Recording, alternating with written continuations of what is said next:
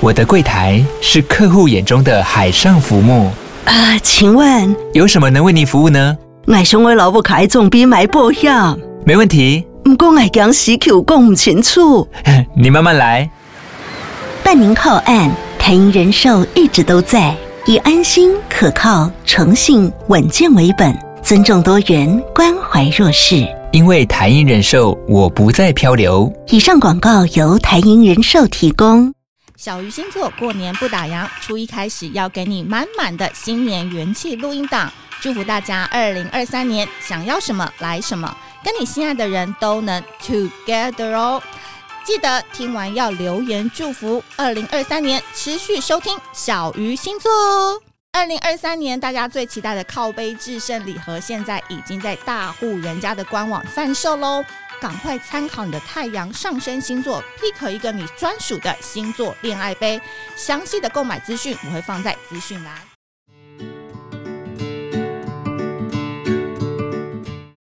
Hello，大家好，我是美貌与才华都没有，只懂星座的小鱼，很开心又在 Pocket 上面跟大家见面啦。大家一定觉得说小鱼星座好像都常常介绍很多不同类型的人物啊，不同类型的呃有趣的灵魂。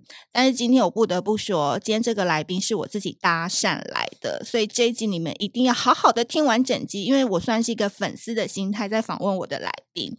那不免俗的呢，今天一开始要先谢谢我们。的金主爸爸，本集节目在悦城南广告录音室录制，录音是由正成集团与菲米诺西版协协力完成。更多正成集团影音器材以及菲米诺西版的资讯，请下滑节目资讯栏。好的，很开心，因为在过年前呢，那天就是因为你们知道，我跟我的团队伙伴就是去那边。请他吃了一个生日大餐，然后这个生日大餐呢，不得不说挑了一个我非常非常心仪已久，在 IG 上面看了很久的一家餐厅，然后也是小鱼历时很久没有的高潮。当我讲高潮，可能什么高潮，什么在哪，大家一定会疯掉，对不对？是舌尖上的高潮。那这家餐厅从我一进去，那个服务人员给我的感觉，到后来整个结束之后的完整体验，我不得不说，就是高潮一波。再接着一波，然后你们知道我本身就是你知道自尊很高的处女座，我从来不搭讪别人的。但那天吃完之后，我真觉得说妈的了，我一定要去找那个主厨聊一聊，因为那个主厨真的是太有才华了。因为包含他们的这个 menu 都还特别带回家，好好的去研究他的文字是怎么写的，因为。光是看文字就可以看得出来这个餐厅主理人的特色啊，还有他想要带给消费者什么样的心情。所以今天非常开心邀请到 Chef Steve，欢迎。大家好，我是香车主厨，我叫 Steve。要靠近一点麦克风，不要紧张。好，对。哎，刚听到高潮这两个字，你会觉得小鱼你也太夸张了？还是很多人都会觉得吃完就是真的那个感觉很棒？是，就是、常常有一些反馈。呃。台湾人稍微比较保守一点啊，所以就是反馈的方面都会比较就是保守一点点，但是就是 在国外的话会比较这样比较正常一点，比较正常一点。对，希望台湾的客人可以那么的热情的回回应我们做的料理，再靠近一点点。对对对对对对，因为大家真的常常是从报章杂志会看到 Steve 的一些相关新闻，但是真的上 Podcast 应该还是第一次吧，用声音的方式表达。然后那时候，因为我吃完就非常的开心，然后我就一路先从香色的 IG，然后慢慢追到 Steve 的 IG，然后就搭讪他。然后我觉得他非常有趣的点，他就他他的星座完全超乎我想象之外。是，我是狮子座的。对，我没有遇过这么文静的狮子座，哎，还是因为我们第一次见面。Yeah. 对，可能第一次见面比较硬一点点这样子。狮子座会硬吗？会，就会比较爱面子吧。真的哦，嗯，因为我原本就猜说他可能是金牛或巨蟹，就是对于美食这方面非常的呃擅长的星座。但后来我去查了一些他的资料之后，发现他狮子座，嗯，是真的。你知道为什么吗？为什么？因为你是餐饮界的诗人呐、啊。哦是是是，这两个字我觉得很美耶。嗯，对，那时候是怎么样？呃，会接触到料理这一块，然后把这种浪漫的情怀带入料理。其实是自己本身就爱吃啊，小时候就爱吃，小时候比较胖一点点，然后就想要学习说怎么样吃可以做出好吃的东西让自己吃，所以才在国中的时候就定志向说要去读餐饮学校，所以在国中毕业就去了高雄餐饮大学，对，读了五专部这样子。嗯，然后毕业之后就觉得想。当时自己比较喜欢西餐，对，就想说去看一下世界上厉害的西餐是怎么样制作，嗯、想要学习更厉害的西餐，所以就毅然决然的跑到了澳洲去，然后就在澳洲深受当地的文化风情跟就是餐饮特色所影响，嗯、然后在当时澳洲最好的餐厅叫 Etika 工作，对，他们就是主理这样主打这样子以澳洲文化特色食材为特色，让来吃饭的外国人可以透过吃饭认识澳洲这样子的特色餐厅，所以在回来之后，也就想要用这样的方式，然后呈现自己所喜欢、所热爱的台湾的各种风情，那用料理的方式来介绍台湾这样。所以那时候毅然决然的要去，真的就是有很多火象星座的冲动。你是真的就是脑子往这个目标走的时候，就会义无反顾吗？是是是，就是谁也拦不住吧？真的啊、哦，对啊，从小就有这种性格吗？从小就有这样子的性格，然后家里也蛮顺着我这样子的性格的。有点小任性吗？算是吧，就是听不听劝，不听劝。嗯、但是其实是幸好你也是走对了路了，对不对？是吧？就是，但是一路上也是蛮辛苦的，真的很，嗯，很辛苦的一一段路。嗯，因为香色这家餐厅，我不得说，因为我就是一个很偏执的人，就我很喜欢的，我就会一直去研究它很多各个方面。我我觉得他们的 IG 行销不但做得好，然后我觉得他们的文字也非常的棒。就是这一张 menu 我一定会收藏，因为我到时候募资文案我一有一些东西一定要参考。就这张是谁写的啊？这张是我们的一个小编叫做阿芝，他帮我们一起做编辑的。就是，嗯、呃，我会跟他说我希望有什么样的东西，然后我菜肴的方方向跟想呈现的东西是什么，然后他可以用文字的方向帮我更精美的介呃精更精美的介绍，对介绍出来。他连纸的质感都很特别，纸的质感是我们自己对从呃。疫情回来之后才，疫情回来之后才有这样子的东西的，是在二零二一年的八月，那时候刚结束呃境内用，刚刚开放内用，那时候，那时候因为嗯。呃服务人员必须戴着口罩跟面罩才才能服务客人。那然后其实那时候还是有一点点疫情的风险存在，所以我也不希望我的服务人员跟客人接触太久，嗯，所以就是那时候就开始提供这样子的一个文字档，让客人我们可以呃简单的介绍，让客人有需要的客人可以自己阅读这样子，然后就减少彼此之间的接触。对，因为我那时候拿到的时候，我不好意思，因为我是那个文字控。是，像他在介绍那个美国牛菲力的时候，他写了一句话，我觉得他写的很棒，叫做“舍弃淀粉可能带来过多的厚重感”。嗯，就是你知道这句话很像是那种健康营养的提醒。嗯，然后在甜点上面，他写柑橘鲜明而闪亮。然后草莓的甜点还写如整年来收获累累，最后将成果埋下，寄望未来会长出更美丽的样貌。我这家店也太有深度了吧！这整个 文青感满满嘞。是是，对，所以你们整家店的素质都很高哎。啊，还行，还可以。对，一定是你一定有做一些什么样很厉害的，比如说，我觉得你的料理就是用爱跟细心打造的浪漫料理。是啊，就是呃，从以前就喜欢这样子的一个料理模式吧，就是喜欢让料理注入灵魂，嗯，注入，因为做出一个好吃的料理没有那么的难，没有想象中那么难。当然做出好，就是还是就需要经过一些学习，但是慢慢的就会做出好吃的东西。但好吃的东西就会止步于好吃的东西而已。对，啊，那当然，如果那能有一些背后的故事，然后注入一些灵魂，让你可以更有共鸣，然后更有记忆点的话，那就。只是一个好吃的食物而已了，所以才会喜欢喜欢这样子的模式，然后慢慢的让每一道料理都有它自己的灵魂、它的故事，然后介绍给每一个人。嗯，不然不然就是啊，知道来吃饭就没什么，也不知道没有什么意义啊。就是我希望吃饭可以更有故事性、更精彩一点点、更有记忆点。嗯，因为那个我们女生其实很难抗拒诗人这两个字嘛，嗯、因为。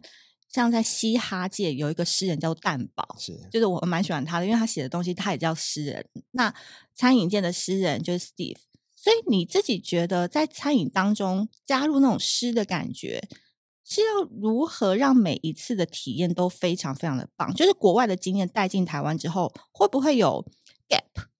有，对对啊，其实我是在二零二零年的三月的时候回来台湾的，然后那时候就接手了香色。那其实。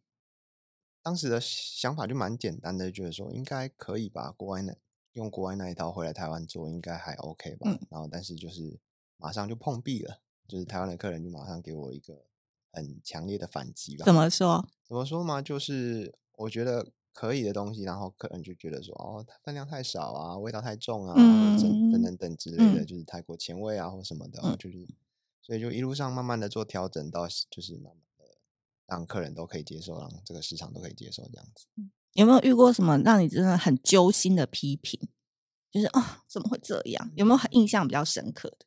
是蛮多的，那时候就是一星评论就蛮多的、啊，就出现一星的评论，就是说哦。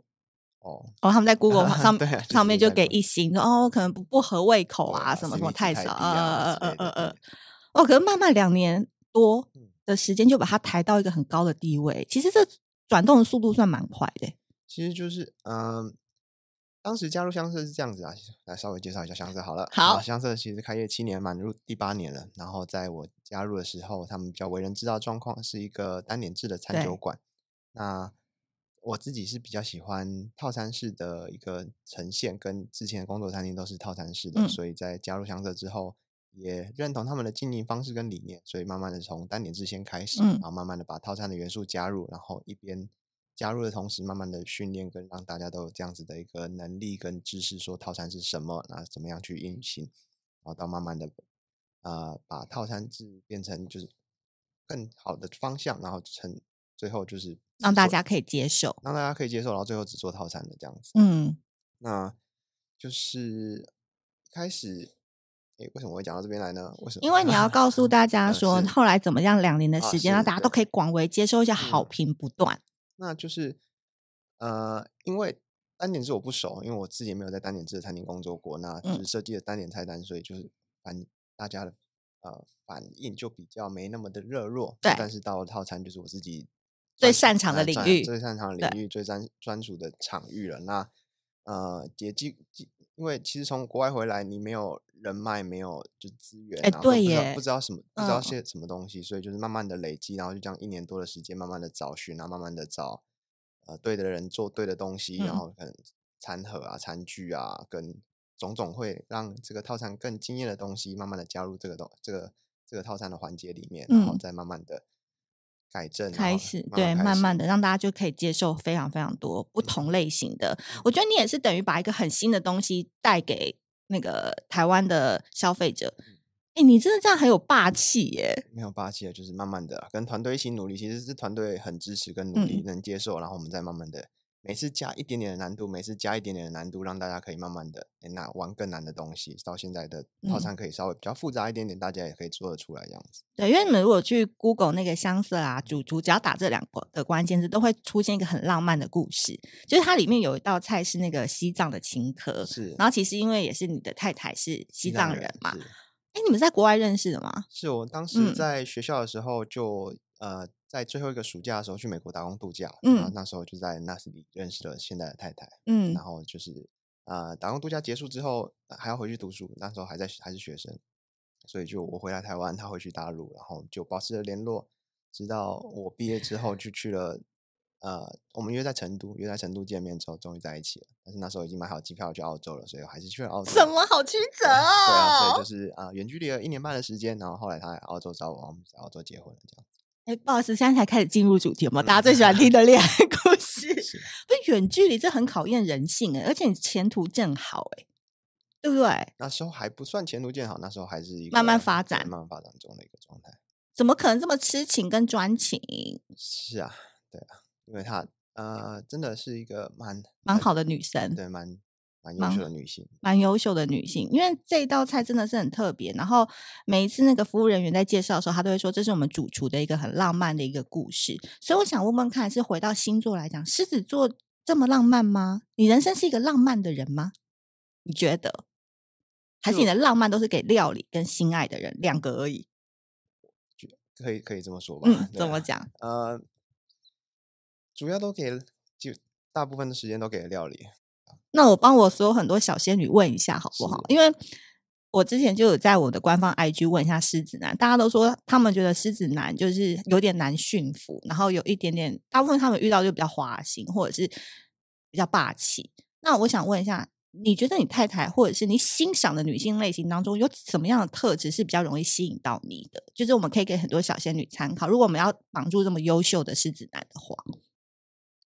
就你自己个人就可以，呃、不一定代表说我狮子座，对对对对对。呃，其实男的内心是很脆弱的，对啊，其实很容易受到打击。我喜欢听这个，对，但是他就是你要装着很坚强吧，对对啊，那就是如果能是时候的、呃、关心他、关心他、安抚他，跟就是就是陪伴他，这样其实就很满足。真的假的？啊、我们都一直觉得狮子座就是舞台上的王，料理界的诗人。是，但是其实内心会偶尔还会玻璃心这样。是啊，还是会被批评啊，还是会受到一些苛责啊什么的，那还是会难过。嗯，就是虽然表面上看不出来，或者就是要装装作没有事继续走下去，但是其实内心还是很难过的。那就是是时候的给予一些安慰，或者给予一些支持跟鼓励，那他其实就这样就够了。所以其实要懂得察言观色，嗯、是，然后好好的安抚，温温柔柔的摸顺他的毛就可以了。是，那外表呢？外表什么，或者是第一眼的印象，你有喜欢什么样太太是怎样很漂亮，还是她是一个很顺眼？就是我们是不是喜欢辣妹？嗯，没有，没有，对，就是聊天聊得来，聊天聊得来，对，就是啊、呃，不拘点你吧 对啊，对，就是能能聊，然后能接话，然后能持续的这样一直聊下去就。蛮好的，嗯，这边我补充一下，因为我哥哥也是狮子座，然后其实狮子座呢是年纪越大，他们越来越喜欢宅在家里的一个星座。他们以前可能年轻的时候还比较喜欢玩，可是后来我长大以后发现，我哥就沉沉迷在书堆里面，就非常非常的爱看书。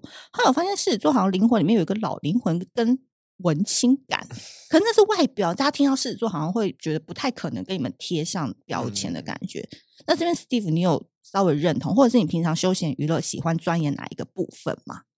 这么说好像也是嘞，真的真的、哦。以前的时候好像往外跑，当然现在还是啊，还是喜欢就是出国的话，还是喜欢去探险啊，嗯、去走走啊，看看，但是不会想要去登山、爬山，体力活，但是会去逛呃城市的每一个角落啊，然后去看一下，就是很棒的一些文化建设啊，嗯、然后呃吸引你，就是觉得会让你感动的地方吧。那。其他更多的时间，休闲娱乐就会偏向于看书，然后看一下食谱书，看一下每一个世界上世界各地厉害的厨师们，他们怎么做的，他们在做什么样的想法，想传递什么样的讯息给大家。嗯嗯嗯，因为我的生活当中并没有很多厨师的朋友，这一次算是第一次认识到真的大大主厨。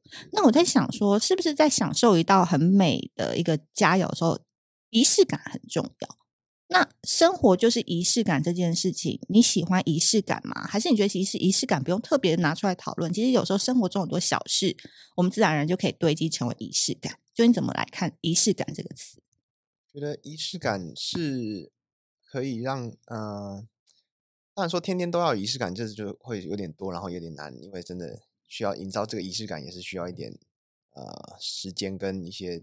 精力在上面的，那那特别日子，当然有一些仪式感是好的，那会让你有被重视的感觉啊，嗯、或者就是得到一些很棒的反馈。嗯，那所以当然西餐这方面就会有这样子的需求了，因为其实，在台湾吃西餐的人口其实没有那么多，那吃西餐只有特定的节日，某些时候特定节日才会去跑去吃西餐，而、嗯、不是说天天想到啊就是吃个西餐走一走。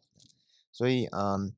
需要满足这样子的特殊时刻的时候，那仪式感其实就会变得更加的重要。嗯，怎么样去设计这样的仪式感，让他们得到这样的需求，满足这样的需求的时候，嗯、就是我们在思考的方向。嗯，我觉得因为料理也算是一种创作，是。然后因为等下可以给你介绍，就我本身也有创作一些在木质上面成绩不错的作品。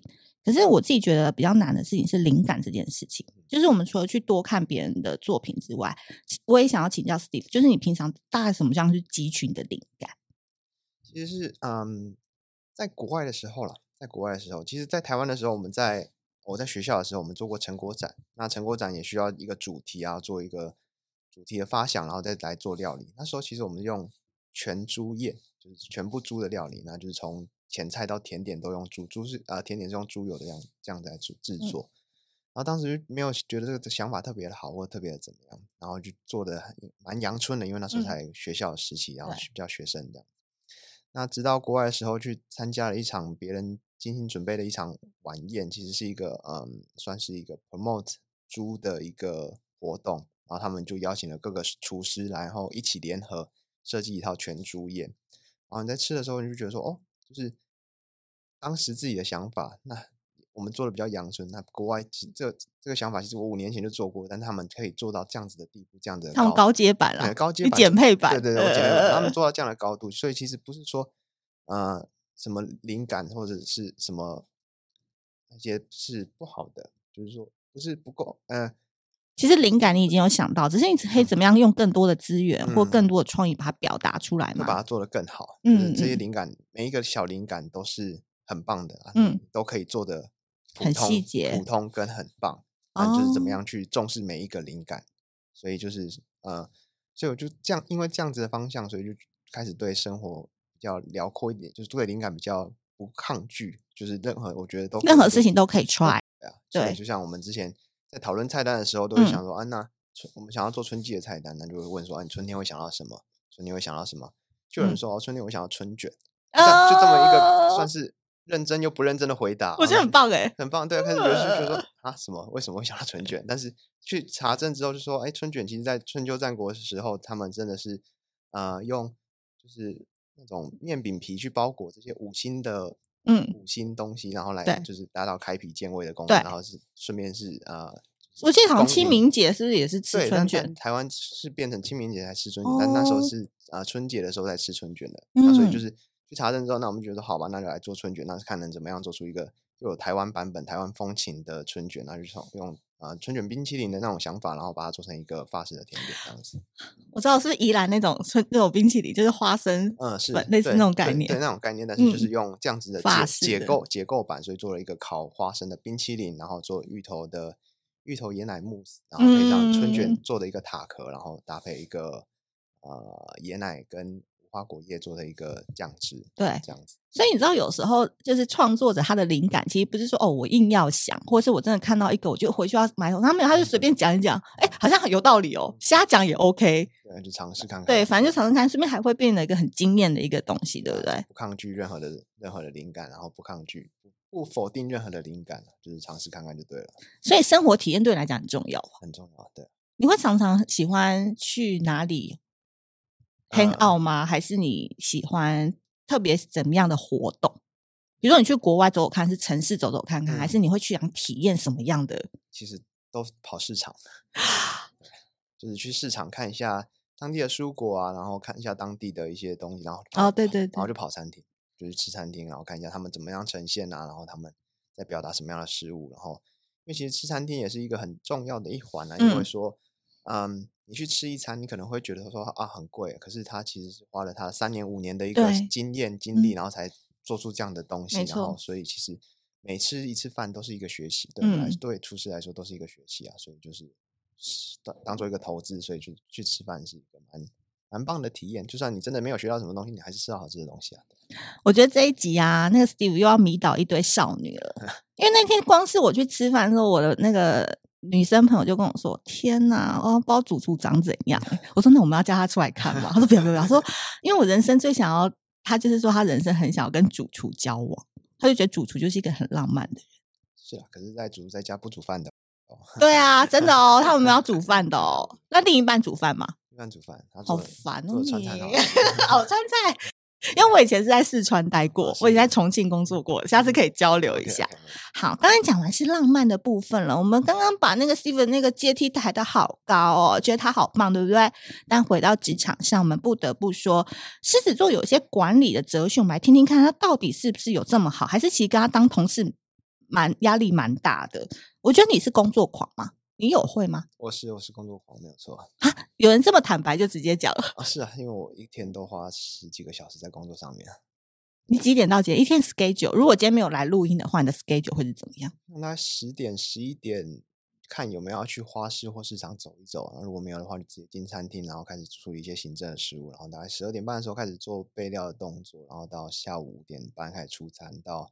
收拾完大概十点半、十一点左右，然后再继续做一些发想的动作，待到十点半、十一点，说晚上。对啊，然后再开始做一些发想的动作，大概到一点左右吧，然后才休息，才回家洗澡睡觉这样。不要加主厨，我们人生很累，我们也想要抱抱亲亲，他一点多才回来，每天哦，几乎、呃、没有了，就是看有时候换菜的时候会比较这样子。那你会焦虑吗？你偶尔会焦虑吗？呃，工作狂很容易焦虑，是还行啊，就是我比较偏向说焦虑、生气或者有任何的情绪都解决不了问题啊，就不如就放着，然后就是平心的面对这些东西。所以你算是一个比较佛系的人嘛？算是，对啊。那你的脾气、负能量都怎么排解啊？如果真的有的话，睡一觉就好了，这么简单，睡一觉就睡一觉就起来就忘记哦。所以睡觉对你来讲很重要，重要，那是一个很储备能力的一个一个那个想法。不要不要叫我起床。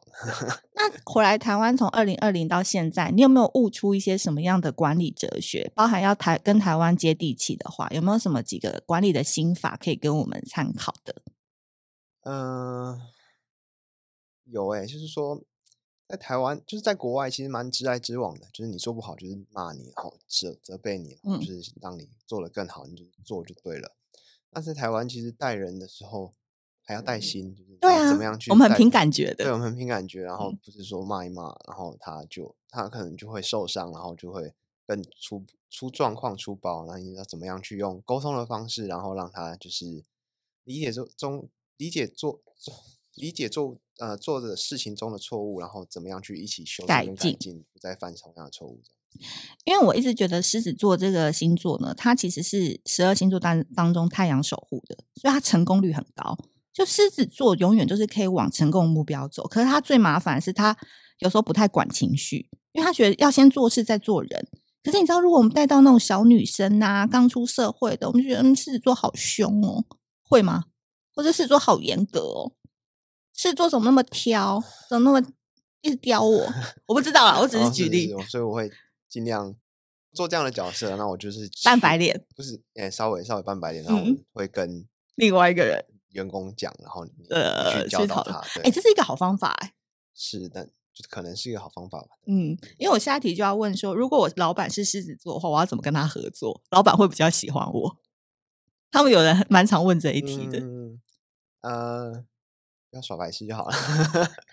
你说不要太白目 嘛？哎、欸，可你定义的白痴跟他们的白痴，是不是觉得定义不一样啊？就 是呃，你先把工作做好，然后你工作做好之后，你要怎么样跟我拉雷啊？跟我怎么样都 OK，都 OK。那你把东西做完，你不要让我有就是有压力，说哎，东西没有做完，然后你就是一堆东西累积着，然后你又还在那边嘻嘻哈哈的在那边跟我闹，对不对？感觉对，因为我上次有看你们就是那个聚餐嘛，就、嗯、人还算蛮多的，蛮多的，代表流动率没有很低，就是对，大家都还蛮好的。对啊，因为嗯，经历过比较不一样的厨房了。之前在美国的时候的厨房比较高压、嗯，然后真的很紧绷，每天高工时高压，然后真的很难受，不是一个很适呃适当的工作环境啊。所以在回来之后，也希望就是不要带领带领团队的时候不要是这样的模式，所以就比较。呃、peace 一点，比较 peace 一点点，然后就是尽量沟通的，做任何事情犯错了没关系，那我们怎么看怎么样一起修正它，怎么改进它，不要再犯同样的错误就好了。所以是所以这样子的关系，让我们的团队流动率还蛮还可以，还可以接受。然后就是自从我加入之后，大概有六五六个厨房团队都跟着我两年多的时间了，嗯，但是其实到厨房两年多就是一个 gap 了，对，差不多。那所以最近就有一点开始在有嗯。大家有新的方向要走了，这样。懂懂懂。但因为就那个消费者的角度，我必须说，我去的时候就是对一男一女的那个服务人员非常印象深刻，嗯、就是永远都是满脸笑容。那我心想说，哇，他们可以怎么从头到尾都一直维持一样的笑容，然后一样的能量，一样的快乐，在跟你介绍菜。然后我就觉得，嗯，不容易耶。因为他们就是我真的会偷看嘛，就会看他们的那个那个，嗯，真的都是一直维持在同样一一个水准上。我觉得这个很不容易。所以我才会觉得说，其实不是只有菜的体验让人家很惊艳，而是它从装潢嘛，因为大家都知道它超级漂亮的，可是那个都是一个第一视觉，可是你要去体会它那个流程，你才会觉得有满满的感动。这也是为什么我才会愿意想说，哎，来搭讪你，因为我也怕被拒绝，然后玻璃心，然后想出来跟大家来聊聊这种体验服务。其实因为在今年会非常非常的红，所以也可以给大家很多借鉴。你们都会开一些检讨报告或者会议或者什么的吗？会啊，其实就是从菜单设计开始吧，就是一起设计，然后一起尝试，然后会呃类似于开个教育训练、发表会，嗯，然后就是让外场人员坐下来，然后帮他上餐，跟他介绍该怎么样，该怎么吃，该怎么介绍给客人，该炒什么样的方位，嗯，该倒什么样的酱汁或什么该怎么样。那同时也让他们吃吃看，看他们的感觉跟感受。嗯啊，真的只有真的有时候会的料理很多，或会的东西很多，那怎么样去筛选到觉得适合的东西放在餐桌上？其实每一道料理都是我们尝试过，真的觉得喜欢的才会呈现，不然的话那就不要上。其实就是对，宁愿不要。对啊，宁愿不要噻。所以在当当他们吃过之后，他们也就是觉得好吃，真心真心喜欢，真一种真的自己喜欢，打从心里喜欢，才会分享嘛，对，才会分享，对，对，对，所以他们才会呃，真的是先感动他们，才有办法让他们感动客人。嗯，所以就是这样的方式在做每一次的菜呃每一次菜单的设计这样子。嗯，哎，那我有个私人的问题想要问哦，就是现在 Steve 已经就是成为大家很注目，然后长得又帅又年轻有为的主厨了，哎。人生在一个高峰上面，你会不会就是自己也会担心啊？就是要是 hold 住那个地位，就是要怎么在精进？嗯嗯，会啊，就是他很年轻，然后其实还还可以做的更更多更多更多更好了。那就是持续的努力精进。那个成语叫什么去了？坐立三安嘛，还是反正就是做？哎呀，anyway，反正就是尽量多。尽量就是在不满足，哎，要尽量不满足于现状，然后尽量去检讨，跟就是慢慢的，因为其实还有很多可以更多可以借鉴的人，然后更多可以嗯效仿的对象跟努力的目标了，所以就是持续的往他们的方向去走，然后不要满足于现在，跟就是觉得自己现在就很了不起了，就哎，其实还有更多可以更更好的地方。嗯，刚刚 Steve 讲这句话，所有狮子座一定要听起来。好不好？因为狮子座就是一个光芒很容易就被大家看到，但是他很重要是他背后一定要有团队一直去推动他，因为他更需要是团队给他的肯定，他才知道他在前面打仗的时候他的努力没有白费，对不对？所以你的团队很重要。好，那最后呢？二零二三年 Steve 的目标是什么？我们可以怎么期待二零二三年的相色？就是呃，先说你个人的好了，个人哦，个人的。目标一直以来的目标其实都是米其林吧，对啊，对啊，因为其实之前也在米其林餐厅工作过，然后回来就是其实呃以这个方向在做努力，但是其实也没有说就是强硬你一定要摘或什么样，就是持续的努力，然后我觉得我相信持续的努力会被看见，然后持续努力会被肯定的，所以就持续的努力下去，然后以这样的目标为方向前行而不，但是就是就算真的没有得到了，那就继续努力喽。嗯，很棒。那二零二三年的相色呢？二零二三年的香色吗？持续的想要做个副品牌吧，然后想要再开一间新的新的版本的香色，因为就是还在还在规模跟规划当中啊，还没有确定，就是在这样的方向做发发想。那持续的会以每三个月一次的换菜单，然后就是每次看能有再。再分享点什么给大家了？对，更多有趣，然后有灵魂，嗯、然后又哎，这个一定要继续保持，好不好？真的很喜欢这个 menu，哎，没问题。这个 menu 我每次去我都要带回家。好，今天非常谢谢 Steve 来到我们的 Podcast 节目当中。哎，你现在会松一口气了吗？还是还是很紧张？还可以，还可以哈，因为我觉得表达的很流畅，然后也是很有趣。的狮子座，然后我也算是帮大家圆了一个小小粉丝梦啦。因为那天就是在那个线动发了之后，很多人都说：“哎，我眼光很好，哎，怎么知道生日宴要挑香色？”